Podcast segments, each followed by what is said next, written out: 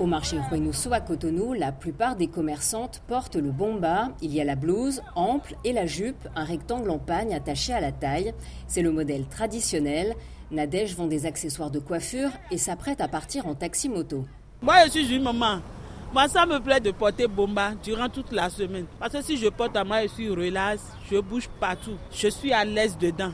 Même si tu grossis dedans là, personne ne saura. Vous en avez combien des bombas chez vous? Ah, c'est incontable parce que moi j'adore bomba. Cette version large existe pour hommes avec un pantalon, mais les jeunes préfèrent le bomba serré, inspiré du jean ajusté. C'est le cas de Judicael Cacpo, 25 ans, administrateur d'un centre culturel à Porto Novo.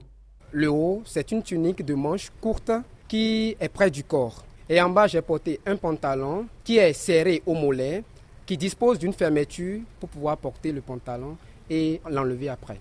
On appelle ça django parce que c'est cousu sur mesure. On modernise même le bomba pour à la fois être dans cette tendance occidentale sans nous détacher de nos valeurs Vêtement du quotidien, le bomba est aussi tenu de cérémonie avec parfois couleur ou coupe imposée.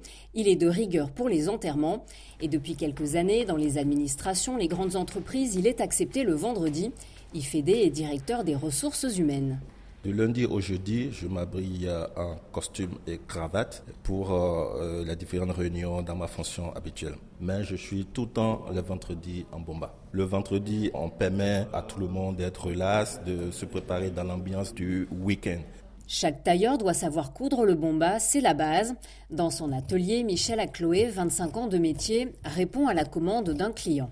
Dans ce tissu que le jeune homme m'a apporté, je vais faire deux bombas et ça va me prendre 4 heures du temps. Ouais, c'est très rapide. Tu achètes ton pain, tu amènes. Avec 1000 francs, tu peux faire un vêtement complet bomba. Bomba simple, pas de broderie, pas de motif, non. C'est parce que ça ne coûte pas cher que les Béninois préfèrent porter ça chaque jour.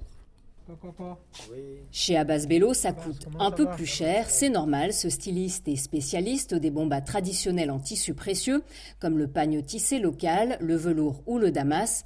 Il en connaît bien l'origine. Cette tenue vient des Yoruba d'Ile Ife au Nigeria. Ils l'ont apportée avec eux quand ils sont venus s'installer à Porto Novo, au Bénin. Chez les Yoruba, on dit Boba, mais à Porto Novo, le nom a changé en Bomba. Si pour certains le bomba se dénature en suivant la mode, pour Abbas Bello, il montre sa vitalité. Peu importe la forme qu'il a, que ce soit ample ou serré, que ce soit avec des manches longues ou des manches courtes, avec une fermeture éclair, ça reste le bomba. C'est quelque chose qui vient de notre culture. Le bomba est un patrimoine vestimentaire et il a même sa chanson.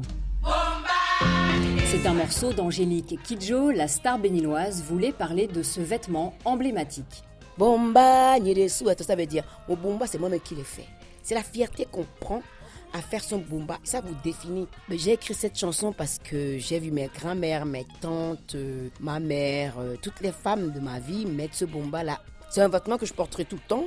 Delphine Bousquet, Cotonou, RFI.